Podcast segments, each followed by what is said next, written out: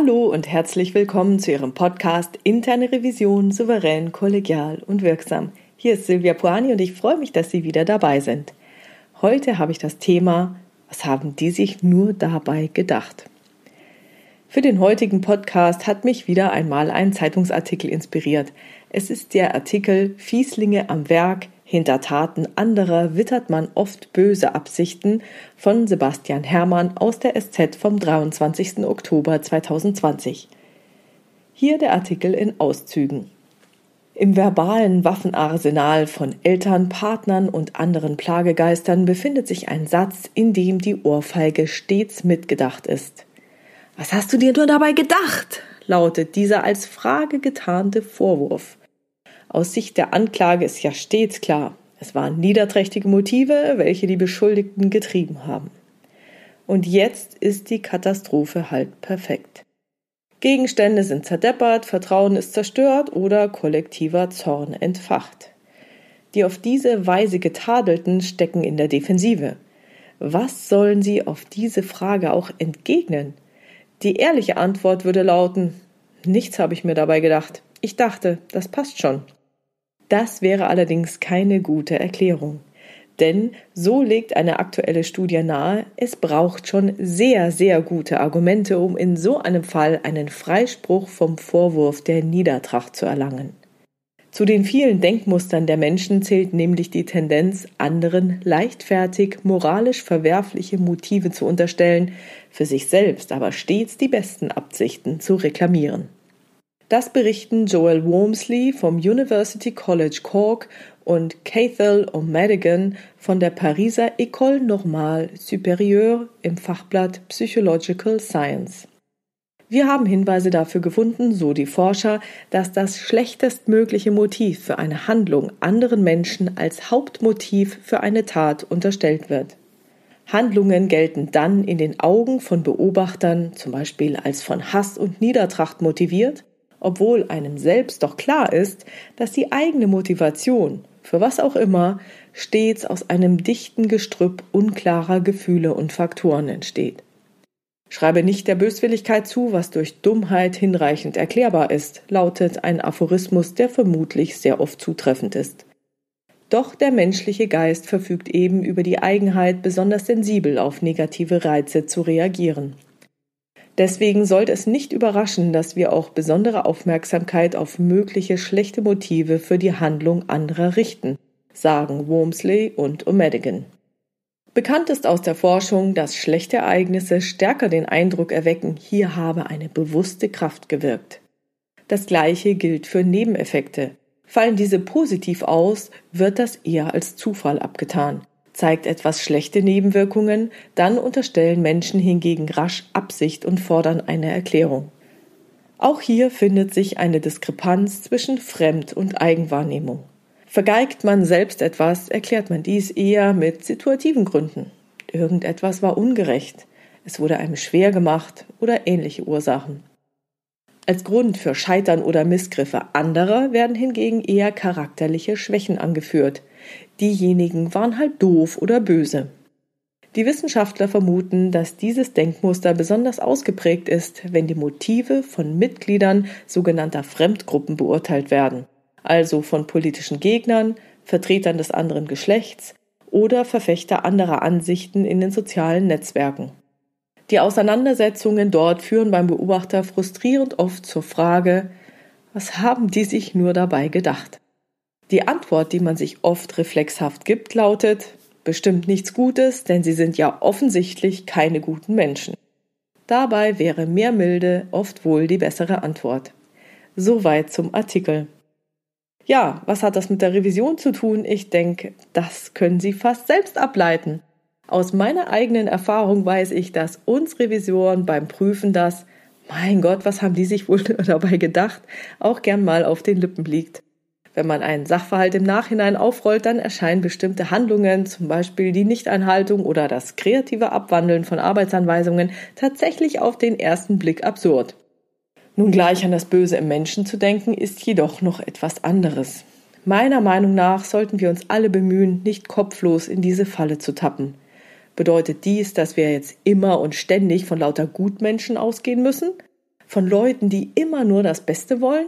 Nein, ich denke, so absolut gesehen wäre das auch übertrieben. Der Weg der Mitte bzw. sagen wir mal eine Standardnormalverteilung mit einem relativ hohen Konfidenzniveau ist wohl der beste Weg. Wir sollten also nicht gleich das Böse unterstellen, sondern offen für alternative Erklärungsmöglichkeiten sein und nach diesen Erklärungsmöglichkeiten auch aktiv suchen.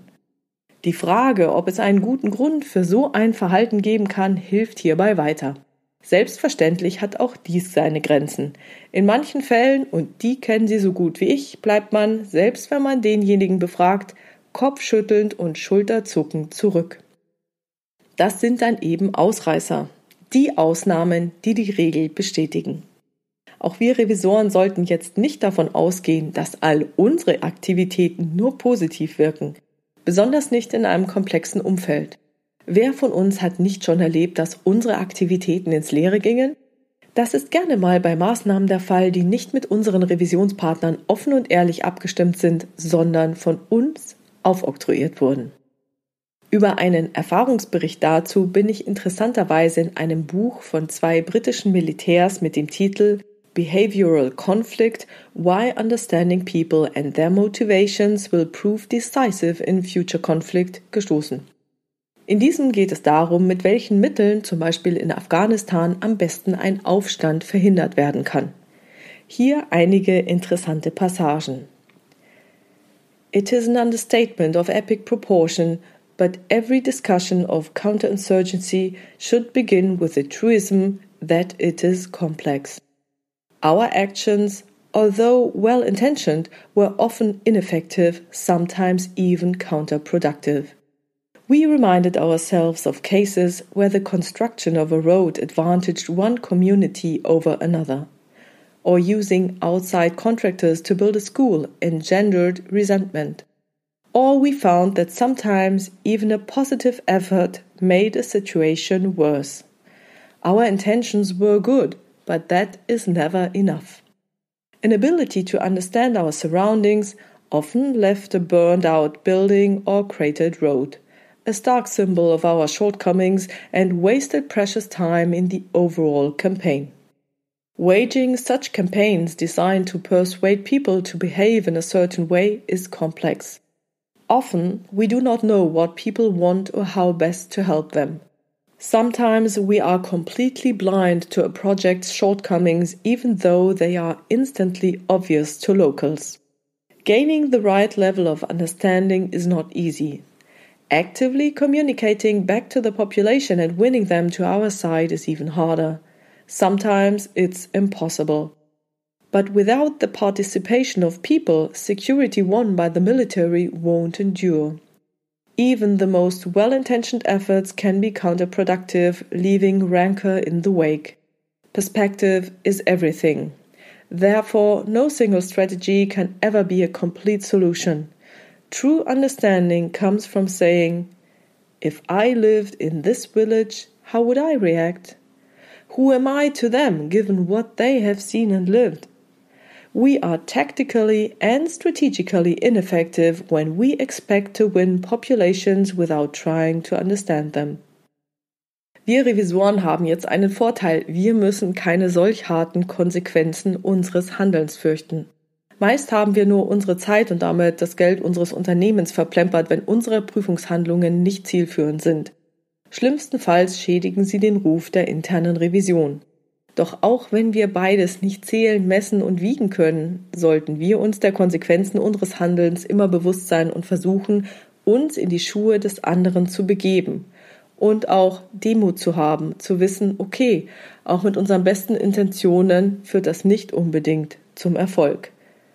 Gut gemeint kann auch schon ganz schön kritisch sein. Das kennen wir bestimmt von lieben Verwandten. Wenn wir unseren Revisionspartner nicht tatsächlich für uns gewinnen, sind wir auch taktisch und strategisch nicht effektiv. Und dann sacken wir uns für unsere nächsten Prüfungen taktisch und strategisch erhebliche Nachteile auf. Denn schlechte Erfahrungen können in der Regel nur durch eine Vielzahl an guten Erfahrungen wettgemacht werden. Und das dauert. Also seien Sie bitte vorsichtig, wenn Sie jemand anderem etwas unterstellen. Achten Sie bitte darauf, dass Sie ein möglichst gutes Verständnis der Situation erlangen und des Kontexts. Das war's für heute mit dem Thema. Was haben die sich nur dabei gedacht?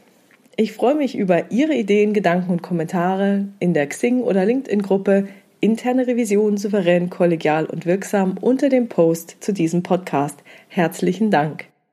Wenn Sie eine Frage haben, die Sie in dem Podcast gerne beantwortet hätten, schreiben Sie mir diese gerne per Mail an info@puhani.com oder nutzen eines der Kontaktformulare auf meiner Webpage www.puhani.com.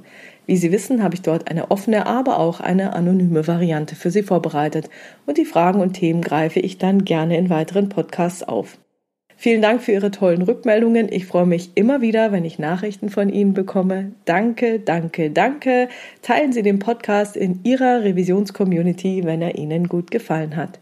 Bleiben Sie dran, hören Sie gerne wieder rein in Ihren Podcast Interne Revision souverän, kollegial und wirksam. Mein Name ist Silvia Puhani und ich wünsche Ihnen erfolgreiche Prüfungsprozesse.